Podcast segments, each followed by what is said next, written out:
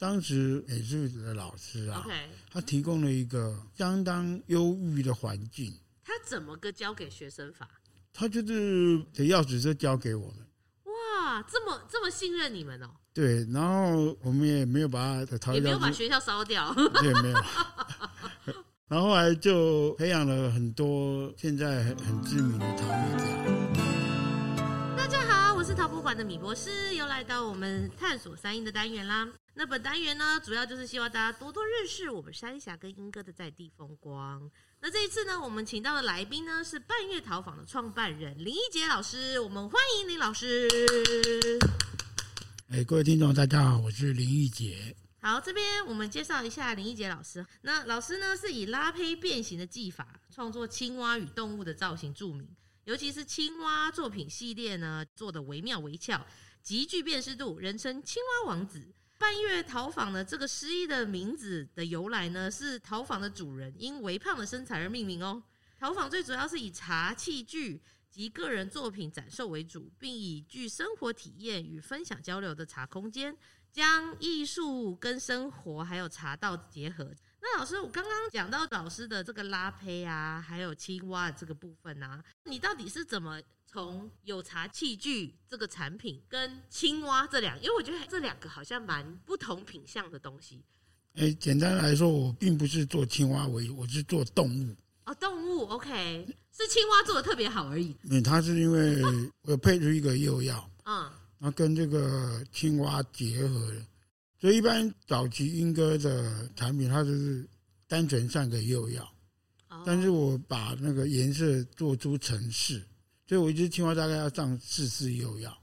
哦那老师，我想问一下，不同釉药叠起来会产生什么样效果？变化也会变得比较多，除了层次之外。那当然，比如说我们穿衣服啊，有搭配嘛。嗯。但是以前的陶艺产品啊，它都是单一色。我那时候是在观察青蛙，它其实上半部跟下半部颜色是不一样。哦。那那个是有原因，因为如果它的天底从上面看，它的绿色跟树叶是和融合在一起的。保保护色的概念。然后它从下面的话，它的腹部是白色的，跟天空又形成保护色。哦。所以，因为青蛙是在所有的生物链里面，它是相当底层的，所以它的天敌很多。那老师，你是因为这个原因，所以对青蛙特别有有感吗？其实我是喜欢那个 animal，什么动物都对对。但是我们在做商品设计的时候啊，嗯，这青蛙比较受欢迎。哦，是因为市场对，那个市场回馈的讯息是这样嘛？哦，那当然也可能就跟老师这个特殊的幼药啊变化有关嘛，对不对？是是是。那老师，所以你早期的话是怎么开始做陶的？其实我们做陶的缘起就是茶壶，因为我在学校就是念这个相关科技嘛。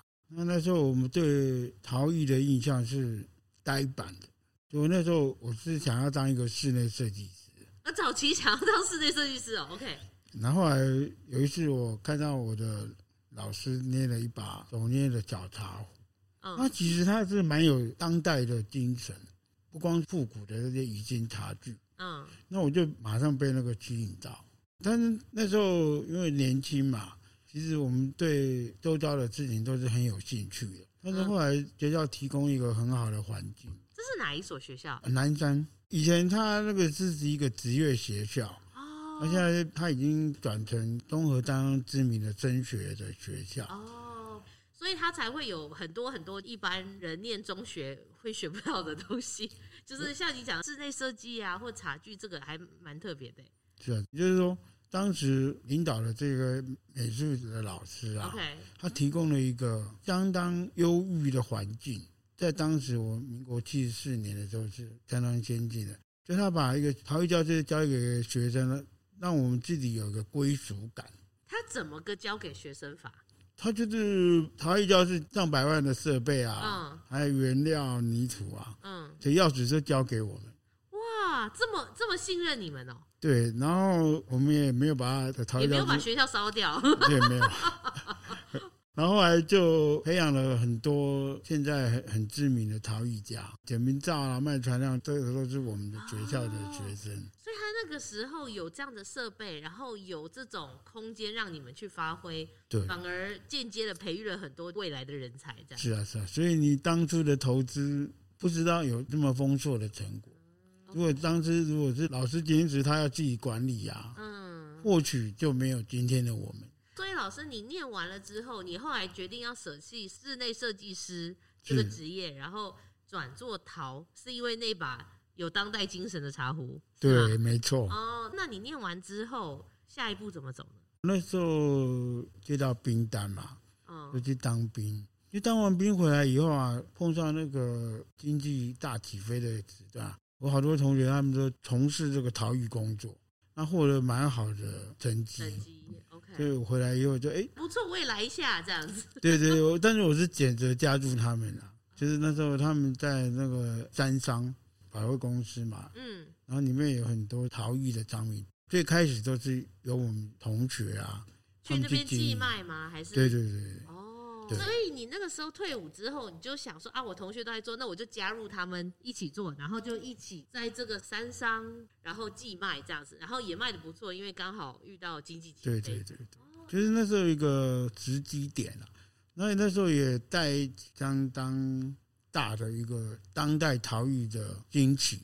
以前是这个 workshop 跟这个工厂啊，其实是没有相关的。哦，你说个人工作室跟工厂其实是有区别的，就完全是不一样的东西。对对，因为它的精神不一样嘛。嗯。就工厂它是生产，那可是这个当代的是陆续有很多知识分子，开始做陶艺。他就是把它当艺术品在做，不是工厂量产这个。是它的所有的形态啊，组成的那个中心思想都不一样。嗯。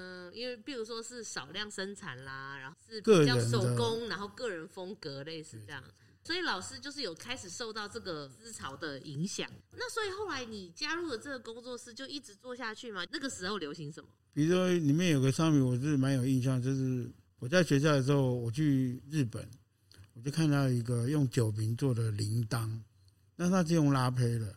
我们知道以前我们传统印象的那个铃啊。他是用那个狮头造型，像木鱼啊。哦，对对对。那那这个用拉胚的，其实就是一种新的，他把它破坏重组了，嗯，变成一个酒瓶的桃林。那我在学校做的时候，那我有个同学看到，他就去张饼画，那获得相当好的成绩。那后来他又把动物的元素加进来，所以他变成在三张很畅销的商品。还有另外就是有一个瓮子不小心掉到地上，嗯，他把它转两个用。吊在墙壁，绑一个绳子，就变成一个挂饰，就对了。然后另外还有是写上一些文字啊，印刷在那个木板上。其实那时候蔚为风潮。那时候真的，那时候觉得好新哦，这个我没看过，我觉得很，因为你太年轻了嘛。那个时候的当代陶艺的风气才刚兴起，所以大家会觉得，哎，这个很酷哎，这个好像跟以前那种就是传统的东西好像不一样，那种量产的东西不一样。是啊，是啊，很多那时候的年轻人现在都已经快五十六十了，嗯，真的那就是蔚为一个新的潮流，这样。真的哎，那时候就是走很前卫，很前卫这样。是是，然后后来莺歌也跟着被。这些 workshop 的这些陶艺工作者影响，因为他由这个个人的工作室，然后领导产业的一个例子。哦，因为当时的英哥他也是要找到一个新的方向。为什么那个时候英哥怎么了？莺歌他以前都是做那些实用器皿，对，是。那这些花瓶也都是仿古的，但是我刚才讲这些什么掉在地上的瓮子应该要丢掉啊，怎么拿来？挂起来，挂起来，就是当时英哥的生产的这些工厂啊，他们很惊讶，说这样子的东西竟然可以被消费者接受，观念的改变。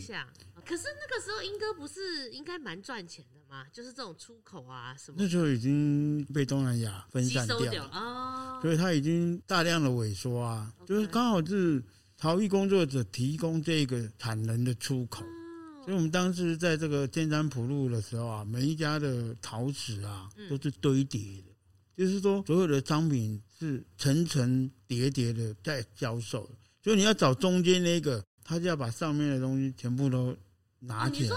你说他，就是他没有什么整齐的陈列架什么，他就是堆在一起就对。对对对对对。所以我觉得当时的经济形态就是这么原始。整个尖山不路它也还有工厂，民国七十几年的时候，不像现在哇，好多店面都现代化了，用那个异样的方式在装置这个店面，在装潢这样，对，把那个商品的附加价值提升嘛。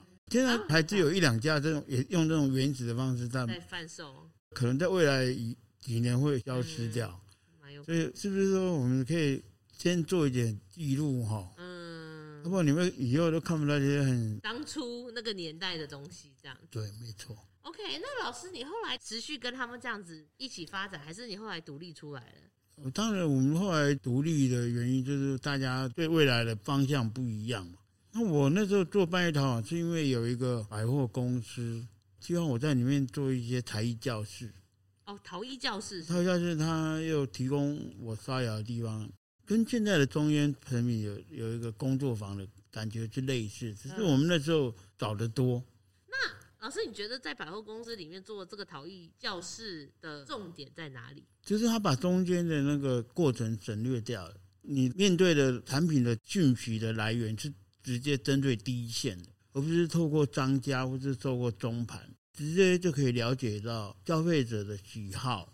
消费者也可以透过这个直接的接触，没有中间的隔阂啊，找到一点创作者或是陶艺家的神秘面貌。因为你教学还有贩售嘛，对不对？对对，对。所以某个程度上来说，会不会也很有压力啊？就是说，你必须要有多功能的能力。其实，当代的艺术里面啊，陶艺家或者艺术家扮演的角色，已经不能只是单纯的创作。嗯，因为这个消费者跟这个创作的距离，在台湾来讲是比较遥远的。所以，一般他喜欢陶艺品或喜欢艺术品，他。是透过艺廊或是透过艺品的中间商的介绍的时候啊，有时候没有办法完全把真实的现况告诉消费者，但是这个不是真实的，嗯，不是真实的东西，它就会被时间考验。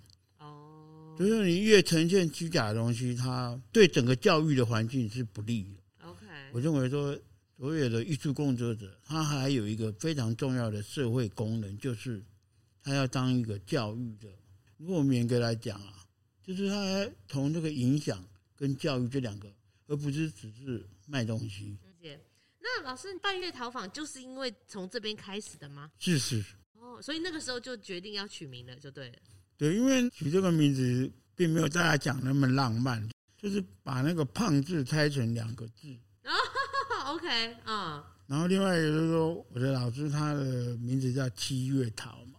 七月，七七月在那个五行里面是流火，很旺盛的火。嗯、那我们不能超过老师嘛？哦，OK。就我们觉得半月就好。我们晚辈，晚辈这样。OK。所以后来你在这边教了多久啊？十年。十年哦，哇，很久哎。是啊，是啊，因为也在这个地方成家立业、生小孩，而且也让我跟一般的陶艺家有一些不一样。我对那个市场的敏锐度会稍微好一点。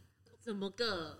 敏锐法，就是说你有很多刺激点。举一个例子，我开个店门，但是也有一些同学他们想要拿东西来寄卖。哦，对，很多人会这样哎，是不是？对，然后里面有一个我非常喜欢的作品，就是说他做了一块陶板，然后那个陶板是一个人在荡秋千，他那个绳子啊，就是他荡秋千的绳索，用真的绳子去绑是吗？对，我觉得这个创意非常好。然后我个人非常看好这个。但是事实上，他卖的不好啊？为什么？我后来归纳的原因就是说，这个作者太前进了，他太前卫了，对他，他走在太前面了。有很多人他可能没有看懂这个巧思啊，没有感受。光是这个例子就让我警示很多事情。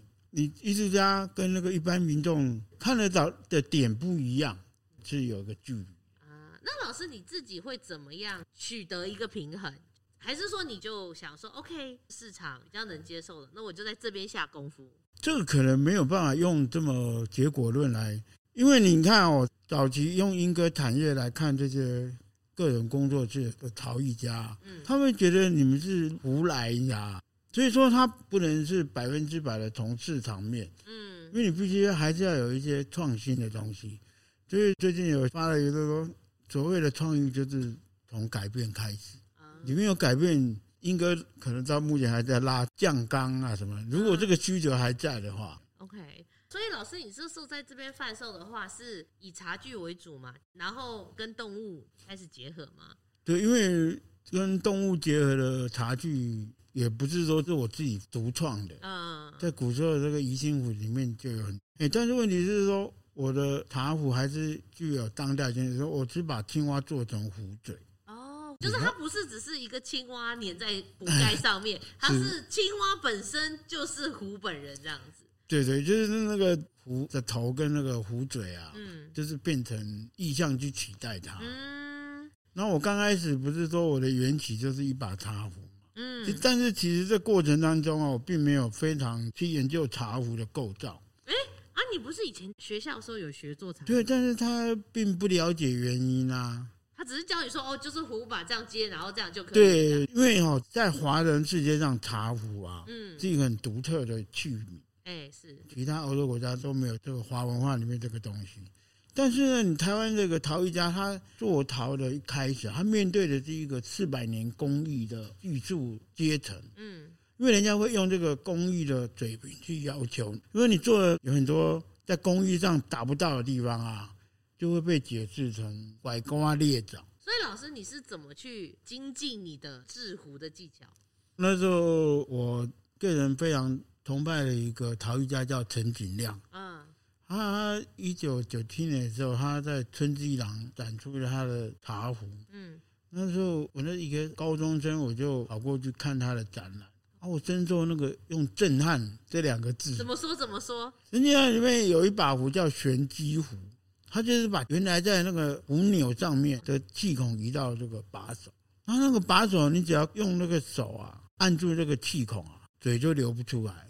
这个真的是一个非常成熟的专利设计，因为它只要这样，它就可以控制那个水流。水什么时候要倒出来，什么时候停止？它里面还有一把叫义气壶，义气壶也是当时相当重啊。它就是把那个一般烧开水啊，它会有水蒸气嘛。对，是。那水蒸气一般它只能放在壶盖上，那壶盖上就有一个坏处，就是水熟的时候你会被那个蒸汽烫到。所以那时候这个陈景亮老师他就把那个气孔啊坐在侧边。就它喷出来的蒸汽啊，就往右下角或左下角移动。这么酷！所以它叫叫义气壶，因为不伤主人。哦，这个壶叫保护主人的概念。对，它就是有很多这种类似的设计。可是它的壶的造型跟传统宜兴壶的造型一样吗？哎、欸，它是用它作为蓝本，可是我认为它只有在旧的这个框架走出新的美学。从机能上面，还有从它的造型。因为它本身是国立艺专，它对那个线条的能力啊，有它非常独特的见解。那这有一篇文章写到说，陈景亮老师他的能力是在四十年后的今天啊，你再去看他当初四十年前的茶壶啊，依然经得起时代的考验啊。还是觉得很漂亮，所以你看到了这个大师的茶壶，你就会觉得说：天哪，我到底在做什么？是啊，是啊，等等。就是说他在走出一个台湾的新业啊，跟那个四百年宜兴公寓的成就啊，不遑多让，基本上就是可以并驾齐驱，甚至超越。那你后来有没有赶快找他请教，还请益之类的？有有，我多年以后我还是有幸可以跟这个当代的大师啊。一起研究，一起游游玩啊，就是也受到了他的影响蛮多的。因为毕竟这个以前有一个德化的白石的一个代表，嗯，他上次有个演讲，我就听到他说，他恨不得可以跟那个许朝真哦在同一个时代，可是他出现的时候已经死了。那可是这个遗憾在我身上并没有发生。因为我有幸可以跟那个陈景亮老师啊，对，跟偶像学习这样。对对对对。那老师你你就等于说像是自学，我去跟大师们讨教，茶壶器具是蛮参考宜兴壶这个范本的。它的经典来自于它好用，它轻巧，是这样吗？如果说你从那个现代科学来看啊，其实它那个跟流体力学啊、表面张力，还有它的那个热力学都有关系。所以你要泡茶的时候，冷水在出水啊。跟热水在出水，它的那个弧度是不一样的，就诸如这么小的细节都有影响。就是它的那个学问哦，很深，然后在每一个细节都有这样。对，因为你使用的人他非常挑剔嘛。那使用的人为什么他会这么挑剔？因为他有疑心来辅助他，他或许不知道是什么原因，可是他感觉得到。你说他的好用。对，是什么？就是那个细微的差别，他感受得到。所以，他现在台湾最有一个最大的问题，就是说，使用陶壶的人啊，跟做陶壶人不同批的人。是是哈，那这个差异性就会出现在在字面上啊，比如说你看很多泡茶，他一定要无壁鱼心嘛，他可以用台湾作者的各种器具啊，但是他还是用鱼心的壶为主。哦，那这是一个非常吊诡的，而且我们这个问题从我年轻人做茶到现在一直都没有改善。还有一个问题就是说，我们陶艺家的养成啊，嗯，太短促了。以以前我觉得他或许他。他不知道，他不知道彼得·福克斯是谁啊？他也不知道这个旧拉是点苗派的，但是他用一辈子去做一把茶壶。那他想反观台湾的陶艺的养成，它很多元，资讯来源取得也非常容易，然后材料啊什么都很简单。最主要的是说，台湾有一个，就是我们今天要谈的主题是莺歌。嗯，如果你这个莺歌这个环境啊，在中国大陆是没有的。哦，为什么他们不是有什么景德镇德化这种？是啊，是啊，所以你看刚刚举那两个非常经典的，他们都是烧白土的。哦，那你说陶土的有在佛山，佛山有一个做公仔的石湾的有没有？嗯，还有拉飞机，有维修的厂商，嗯，有这个窑具的供应商，有这个制造窑的厂商，还有这些釉药的原料。那你在中国大陆，你可以找到个别的，可是你。很难说聚集在一起，可能比较美。对，它是单独某一个东西这样。所以说我们在应该，我们可以买一包釉药啊，就是二十公斤好了。你在大陆就是要买四公吨，因为它在山东。那你山东的话，你要运一包没有对接的那个。你说他比较没有零售商这个概念？对，他没有啊。比如说我们现在最了解的宜兴湖的制造产地是在丁山嘛，丁山他要修理那台辘轤都没办法。哇，这么辛苦哦！因为他没有需求嘛，这一方面的产业链就没有那么齐全。对，所以说很多人在英歌不知道英哥的优点。对，因为他就是习惯了。哎，所以老师，你有去过大陆发展吗？我有去那边生活过一段时间。真的，我住多久？而且多是最多是两两个月，马上也有十几天、五天工作营都有。那这个东西就是我自己亲身体会以后。我才有在这边跟大家分享，所以在英哥做茶的这些工作者啊，他如果有机会到别的国家去驻村什么，他会发现说，其实英哥是一个蛮理想的。嗯，好像是因为各国驻村的地方，感觉就是都蛮很偏僻嘛，对不对？是啊。然后我们很容易什么缺，然后我们就进口，这个海岛的一个一个发达的程度吧，我猜可能是这个原因。另外一个一个最重要的就是说，所有的艺术陶艺的建立啊，嗯，它必须建立在有陶瓷商品收藏的人。像台湾有个反过来的倒金字塔，就是他做艺术的陶艺的人很多啊，嗯，可是他的市场很小。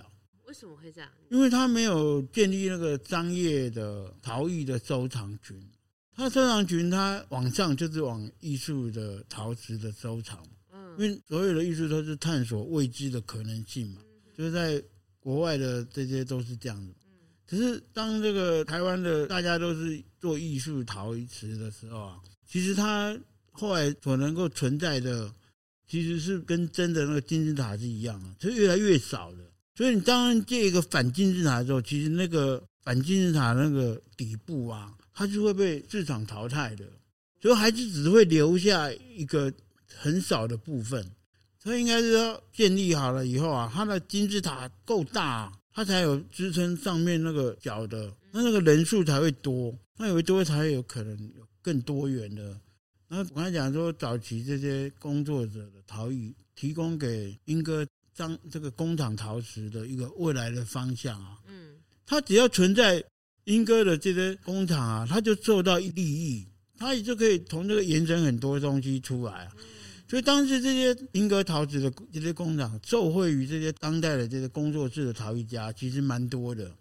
他解放了他很多那个以前使用器皿的制作的陶旧嘛。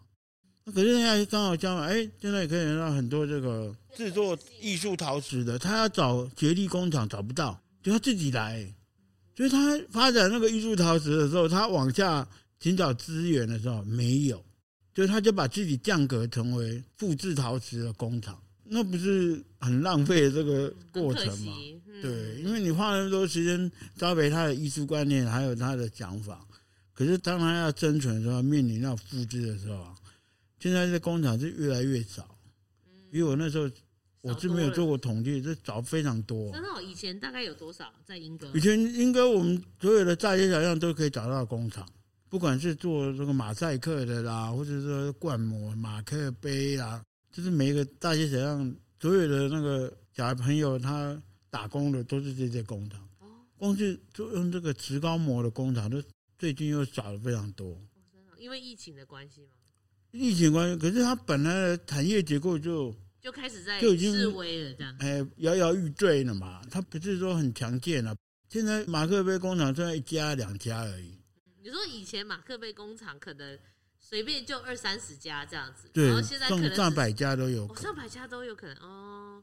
就是说未来。台湾的陶艺陶瓷产业啊，也可能会消失。那这些厂商消失的话，它原料工艺也会消失。所以你陶艺家要买又要，你就买不到，就会面临到跟大陆一样，你要买个原料，你要自己办货柜进来，那你怎么可能呢？一个工作室，你蹲个十公吨的常识，你的营业的那个利润从哪里供养这些储存？因为如果还有工厂的话，至少他们可能会固定交货啊，然后这个产业才比较更容易活络。其实跟口罩的概念一样，就是是啊，你自己要有生产的能量啊，要有这个量能才行。就是我举个例，我以前有一个拉坯的露露嘛，就是那种拉坯机，它有个脚啊坏掉了，那我就跟原来那个他给我报的价格很贵，那我就想要自己去黄河南路买一个代替的。来修一下，这样。哎，后来到黄河南路找了非常久，最后一家才有。嗯，然后说，如果这个东西这么简单，为什么会？他说，所有的工厂都外移，这种这是库存的，刚好被你买到。这已经剩的啦，没有没有新的。不生产，因为没有经济规模嘛。当然还有一个前车之鉴，就是金竹的玻璃。玻璃已经消失了啊！真的几乎消失光光了。以前我去金竹啊，那个工厂也蛮多的，那、嗯、现在都没了。那这个就是有可能就陶瓷未来的的发展。对，所以我们应该在这个时候再努力一下。对，应该要拟定一个政策来保存这个相关现在还看得到的这些产业。对，或者说。大家应该要多多跟这些产业下单，或者说辅助转型，比如说我开发更多市场可以流通的产品，或者什么之类的。是啊，因为我的百分之八十的客户都是在大陆。哦，真的哦。其实哦，大陆的市场是怎么来的？教育出来的。怎么说？因为早期台湾的这些达官贵要，他们在跟大陆民众往来的时候，送的礼品就是台湾的这个陶瓷的工厂。比如说，英歌有一家世拿嘛，啊，自然窑，嗯，他们就是早期在送礼，影响了中国大陆，还有大陆当时没有什么当代陶瓷的这个产业，他们那时候没有那么快起步，没有，他们都是传统了，就刚才你讲景德镇就是拉一些米粒烧啊什么那种很传统的，嗯，那他这些东西跟在台湾其实经过了多方洗礼，有日本的文化，有西方美国的，还有本土，还有这个中国的影响。其实它塑造一个非常丰富的创作元素，大陆是没有的。那老师，所以你才说你有八成的产品或作品都是在外销大陆这样。那回看你卖的这些作品，你觉得它的优点或特色在哪里，让这些大陆人非常喜爱？因为我做的动物它是没有国界的，那时候已经青蛙发展了一段时间了。嗯，那他们大陆没有类似的东西，所以你。青蛙是从台湾茶具先开始做起，没有早期是没有茶壶，只有那个一只青蛙跟一个荷叶这样，等于是一个摆饰。那那时候我是坚持手做嘛，嗯，如果事后来看，其实我，我失去了一个很好的时间。那、啊、为什么？因为如果我那个做大量复制啊，我可以赚到很多钱。哦，你会卖翻呢，对不对？对，可是我坚持手工。那也是因为这样的原因，我可以做一个单项产品，做了快二十年。哇！那这个东西就是来自于坚持手工跟大量复制的不一样。所以，老师，你后来在百货公司教了十年之后，你接下来就开始做这个所谓的大陆的订单吗？是是，因为我有个台商，他把我东西拿去大陆嘛。那一开始就获得相当良好的反应。嗯。那反应以后，我们就慢慢把那个工作制的规模扩大，贩卖这个东西几乎是没有什么阻力。哦，真的哦？因为它量少嘛，然后它创造了那个产品的附加价值又高，那大陆又没有相关的可以取代，因为它要模仿，其实也不太，到现在都还不太容易的原因，就是我刚才讲的，规模很小，赚不到什么大钱，但是它的那个技术的的那个门槛高嘛，繁复嘛，所以我的缺点变成我的优点。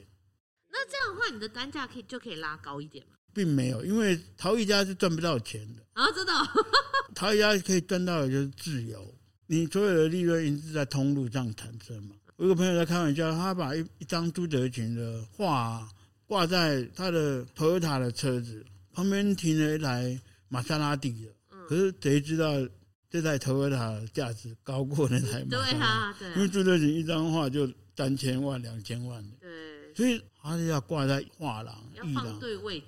一张顾景舟的幅放在地摊啊，一定是认定是假的。嗯，你放在博物馆，可是那价值就，所以说它这个价值是因为它那个场地理解的人多，这个东西才有价值。那老师，你那个时候台商朋友把你的东西带去了大陆贩售，所以你那时候是撤离了这个百货公司吗？哦，百货公司就已经撤离了。哦，已经。对，因为这个当初我因为真的小孩嘛，嗯，那老婆她不能再继续雇那个百货公司，就是是被环境推着走。OK，真的。那所以后来你退出之后，你就决定在自己的家弄工作室吗？那你是怎么？开始这个，其实我觉得陶艺家的问题是在对于他的美术能力。美术能力为什么？你看哦，我本身是学艺术的，学艺术的时候再加上技术，就好像我刚才讲那个陈阳老师，他的那个对线条的敏锐程度啊，不是做陶出来的，嗯，是从看艺术品绘画能力产生的。所以，一个拉坯的人，他对那个线条的敏锐度是来自于他的美学素养。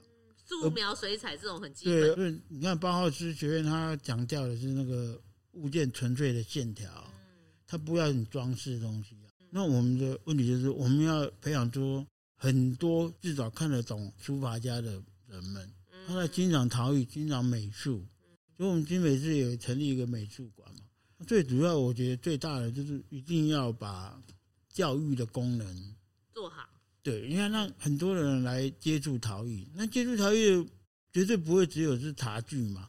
但是茶具它是一个已经建立好的一个舞台嘛，嗯、就是要广征博引，让让吸引友善的力量来。那老师，你那个时候不是说人生生来转换，然后决定离开百货公司，所以你就成立了自己的工作室了吗？我本身先是在自己家里新庄，新庄在同安，我在十二楼嘛。啊，后来有一个有机会可以到莺歌来。那老师，你后来搬来这个地方，这是在莺歌的哪里？是在那个中山路。中山路我后来条哎，以前那条是铁路哎。哦，这么酷。然后后来才移到现在这个铁路。当时那个街道很窄，所以连一台那个消防车都进不去的。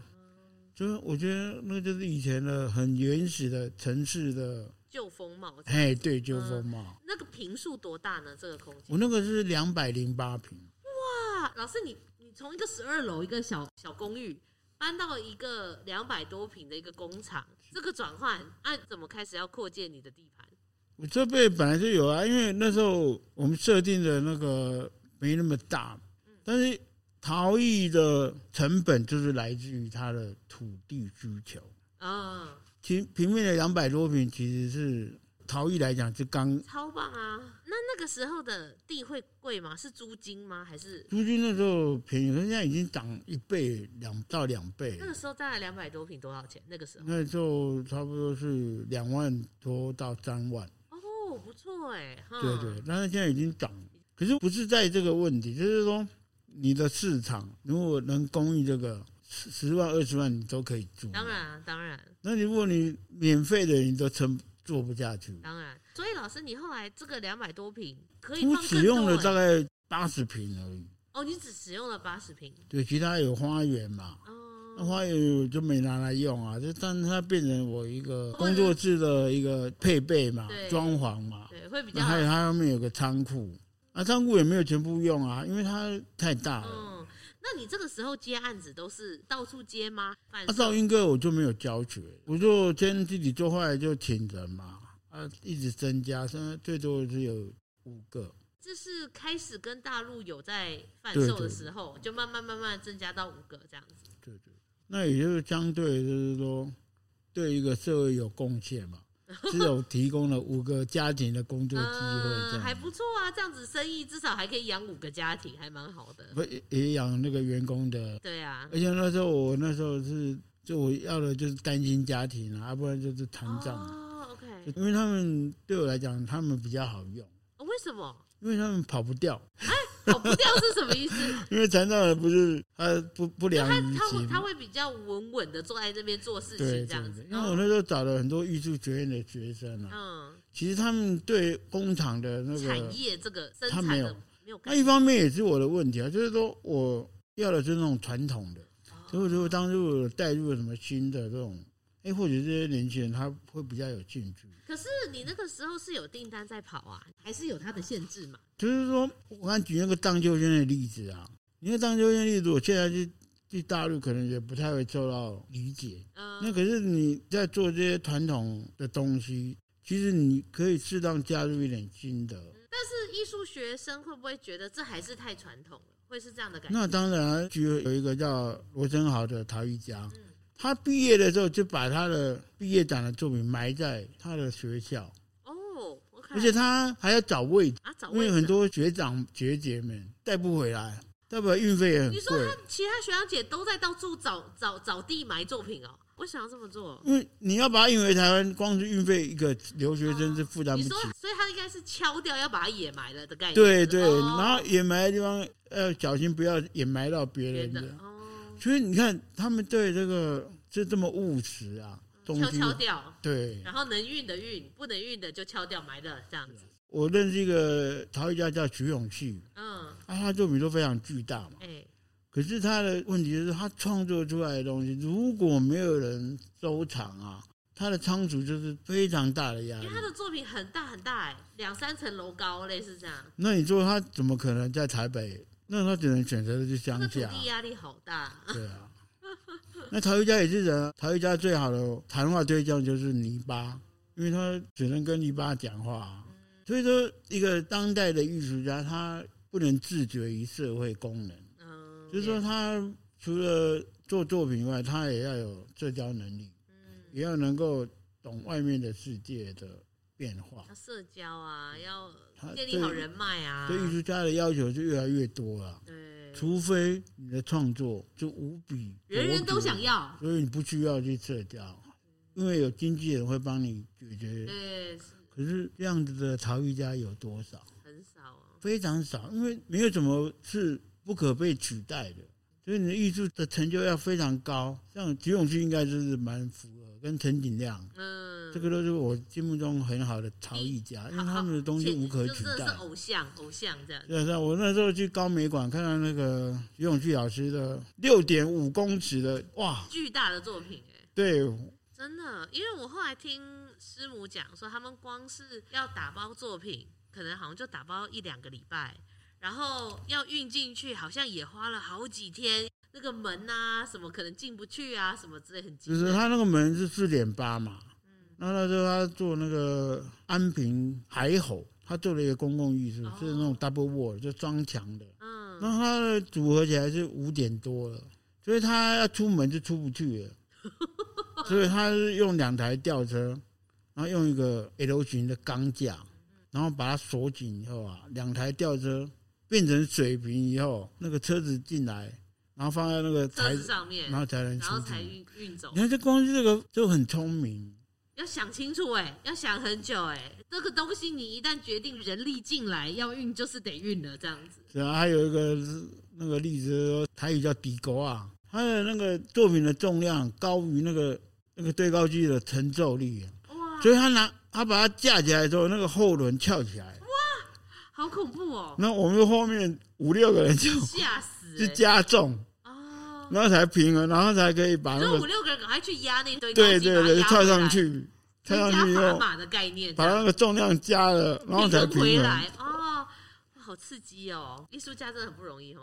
是啊是啊，而且他之后那个也没有赚到什么钱啊，但是他的视觉效果非常厉害，就是这种公共艺术。不不再沦于那种传统的那种营造，因为你所有公共艺术的投标厂商至少要以及营造。一个艺术家怎么会有那个东西？他一定要跟以及营造的配合嘛。可以级配合，他也没做什么事，他就要分走他的利润嘛。那你跟他配合就要什么水电啊，什么水泥的这些东西。嗯，那老师你搬来英哥这边做到现在嘛？对不对？对对，已经十十四五年。好久哦。那老师，像过去，因为你都说你出口大陆，那两三年的疫情对你工厂的影响、工作的影响如何？当然是有，但是现在艺术家最大的问题就是说，以前我碰到这个有一个在卖那个番薯球的，跟他聊天，他就说啊，现在生意都不好。我说那他说至少少一半，然后我说那你怎么办？他说他做更多。哦，那我马上想到说他讲错了，因为这需求变少。那很多陶艺家也是这种讲法，红海又变更红了。嗯，这时候应该韬光养晦。嗯，你必须要把作品提升，改变的时间到了。又是你刚刚讲的要创新的时候，是不是？对，因为你应该是要把你的作品再往上提升嘛。那老师你自己的应变方式嘞？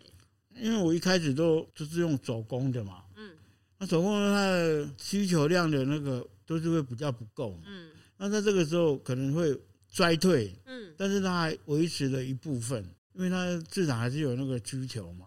那你就是这时候要多做新的东西的尝试，因为创新都是要失败，嗯，啊，你做上成功了也还有技术的磨合要培养，嗯，就好像你一年都有做一件好的成功的商业品啊，你只能做十二件，你要随时要淘汰掉一个。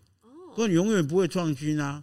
隔一年以后，你还是在重复这个啊，所以你势必要淘汰一个两个，去尝试新的。就是你维持十二个产线，十二个不同的项目，可是为了要创新，要 push 自己又有新的东西，你要淘汰一些畅销的东西呀、啊。哦，真的哦。可是有些人不会愿意去淘汰畅销的啊，所以他就不是陶艺家了。哦，我的工作就是复制嘛。嗯。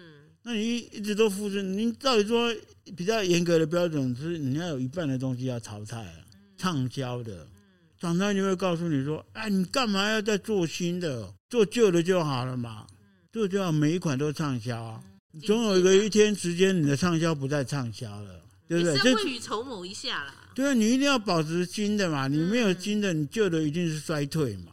不是安逸于现在的美好，而是说你要去思考未来还有。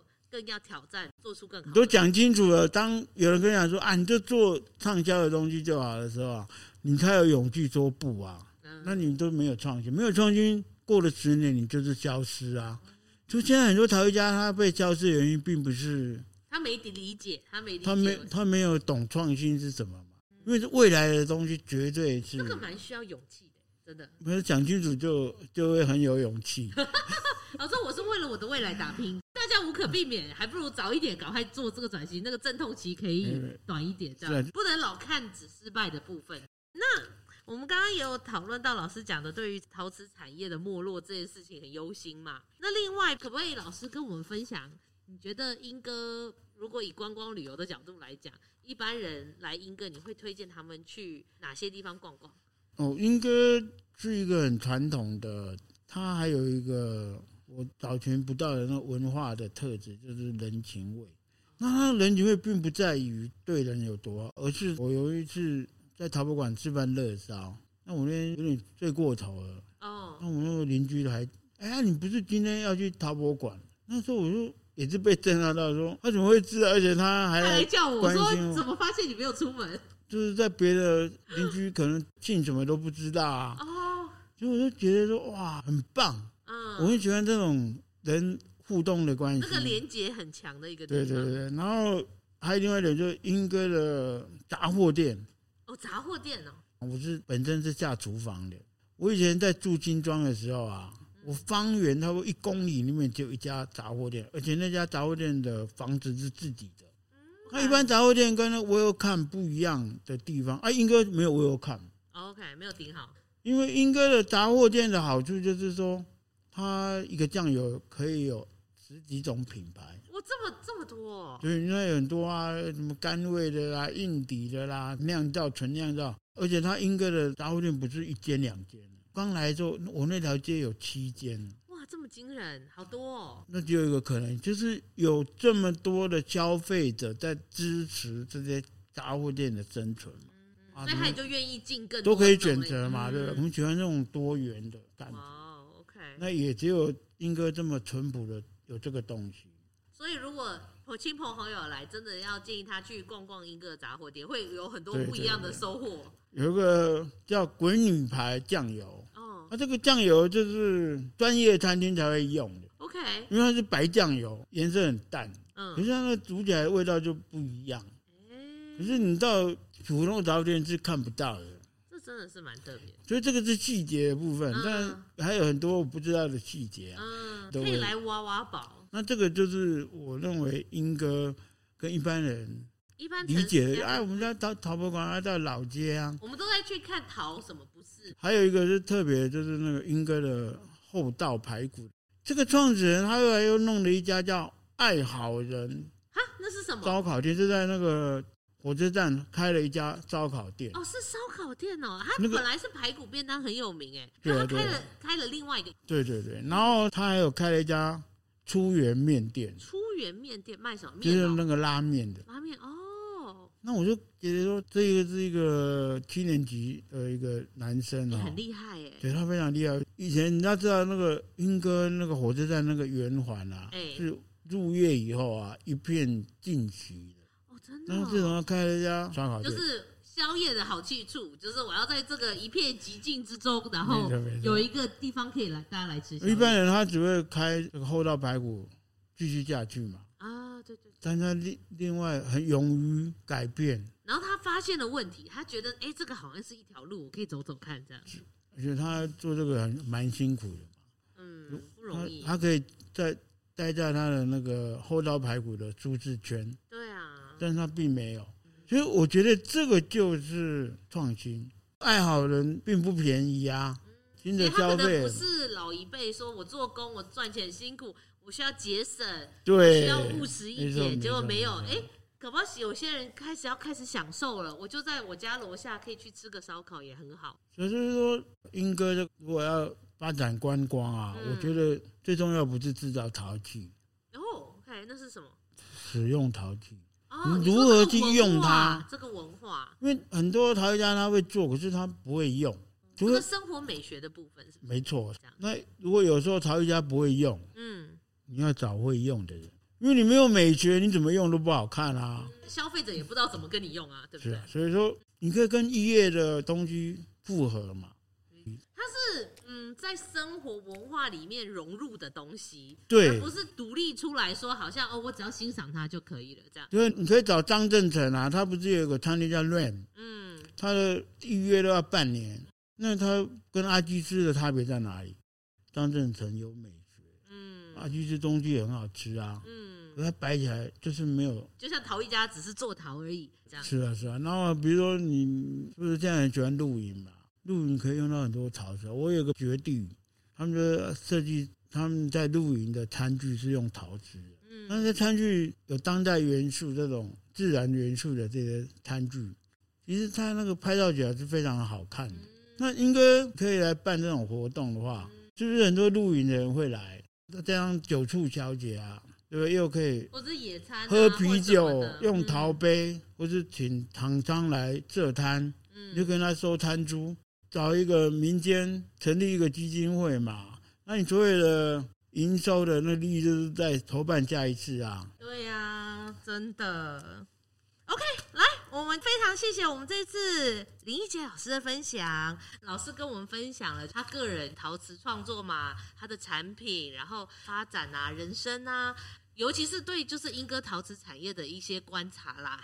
创作怎么带起这个产业，更重要的就是这个创新啊。在我们还没有遇到要改变的时候，其实就应该要有警觉，要去一直维持自己一个创作能量，才比较不容易被淘汰嘛。你看，连讲到推英歌美食这个部分，其实创新的这个东西都一直有在被提起来，因为这个其实应用在很多行业都通啦。那如果我们听众朋友想要知道更多关于半月陶坊或者是林老师的作品，网络上打关键字就可以了吗？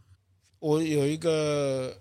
有一个粉砖，但是它我没有常常在使用，可能也是因为我的世代的差异啊，我就使用网络的能力并没有那么好。没关系，所以上网打林一杰老师啦，或者是半月逃法，其实就可以收到相关讯息嘛。是是，对不对？好，那另外呢，如果喜欢我们的节目啊，麻烦给我们五星留言，然后也多多分享给你的朋友。